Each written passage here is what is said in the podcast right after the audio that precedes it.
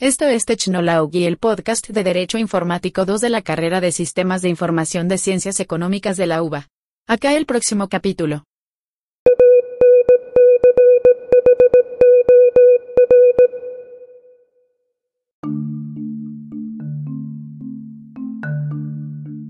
Bienvenidos a todos. En este episodio intentaremos destramar un mar oscuro lleno de peces, intentando no ser pescado.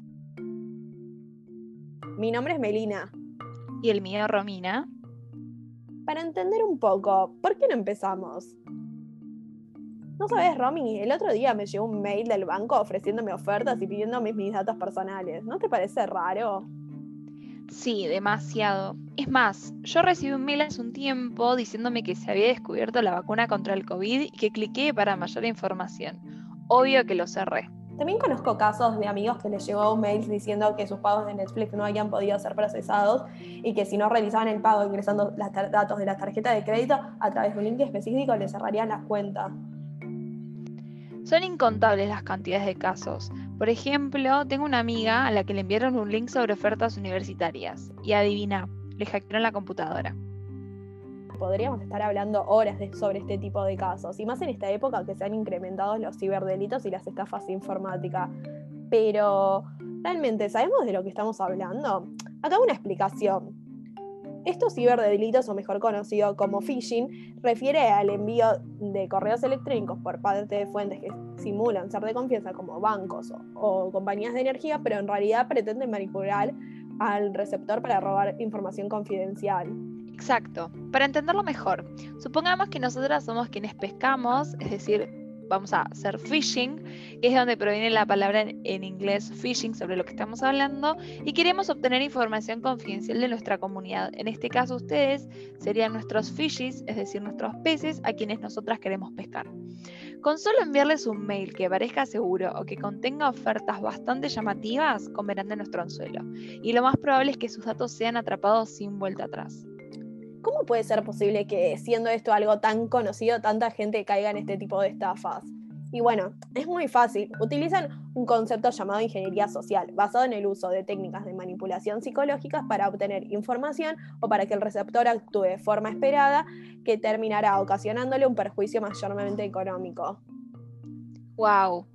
¿A cuántos nos pasó frustrarnos por creernos estas increíbles ofertas? Pero, ¿para qué sirven nuestros datos? Bueno, la realidad es que un dato es un bien y como todo bien tiene un valor muy importante en el mercado.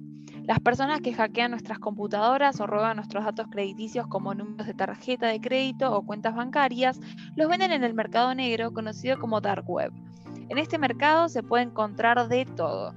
Datos crediticios de otras personas, vendedores de armas, drogas, pornografía, servidores, lavado de criptodivisas y no solo productos, sino también servicios como los ofrecidos por sicarios. Dicho esto, creo que a nadie le gustaría que sus datos terminen allí.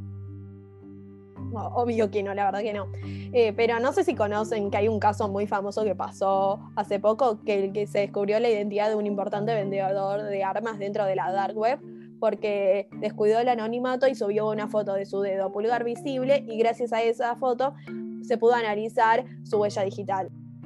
No se crean igual que es tan fácil participar en la dark web se debe ingresar a través de navegadores específicos y utilizar los protocolos correspondientes, los cuales otorgan una dirección IP anónima para proteger el anonimato del usuario. En el caso de Argentina, dentro del artículo 172 del Código Penal argentino, se establece que podría ser reprimido con prisión de un mes a seis años aquella persona que cometiera fraude a otro con nombre supuesto, calidad simulada, falsos títulos, influencia mentida, abuso de confianza o aparentando bienes, crédito, comisión, empresa o negociación o valiéndose de cualquier otro ardid o engaño. De todas formas, nada garantiza que nuestros datos sean devueltos o removidos de la dark web o bien haya una reversión del daño provocado. El phishing no es un delito en sí. Sin embargo, en el anteproyecto del Código Penal, que está pendiente de aprobación, se incluye el phishing como una maniobra delictiva con pena de seis meses a dos años, elevándose a tres en el supuesto agravado que se cometa contra organismos del Estado. Ahora bien, ya que hoy en día están tan de moda las campañas de prevención, venimos a ofrecerles una serie de protocolos para que sus datos no terminen en la dark web. Ya saben que es peor el remedio que la enfermedad, así que pongan mucha atención. Tal y como nos enseñó Jorge Litvin, más conocido como Coqui en las redes sociales, las contraseñas son como nuestra ropa interior. Hay que cambiarlas seguido, mantenerlas privadas y no compartirlas. Recomendamos que usen combinatorias lo mayor mezcladas posibles con mayúsculas, minúsculas, números, caracteres especiales y que no representen algo fácil de adivinar de sus vidas.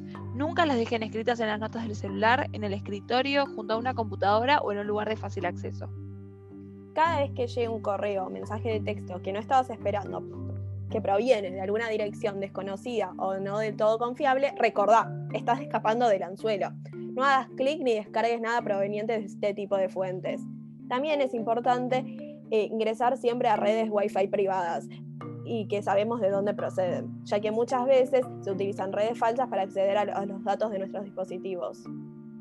Para asegurarse de que un link es seguro, la dirección ha de empezar con https barra barra y un pequeño candado cerrado. Si llegaran a recibir una oferta de un banco o algo por el estilo, recomendamos que ingresen directos de su página del navegador web. Recuerden que ningún banco u otra entidad enviará ofertas o solicitará datos a través de correos electrónicos.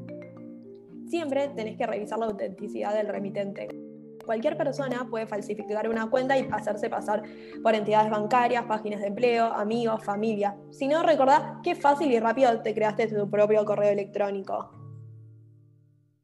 Es una buena práctica contar con la doble autenticación en todas las plataformas que cuenten con esta posibilidad. De modo que cada vez que ingreses a una cuenta desde un dispositivo diferente, llegará una notificación a tu dispositivo para corroborar que sos vos realmente el que está ingresando a tu cuenta. Está bueno tener en cuenta que muchas veces se reciben correos phishing, las imágenes que acompañan en el mismo, que suelen estar mal redactados, no suelen poder visualizarse o bien aparecen de forma nítida. Son formas útiles y rápidas de desconfiar de ese, correo recibido. Y por último, recuerda que siempre que hagas clic sobre cualquier link desconocido o descargues archivos recibidos a través de un correo electrónico o mensaje, vas a estar comiendo el anzuelo. Yeah.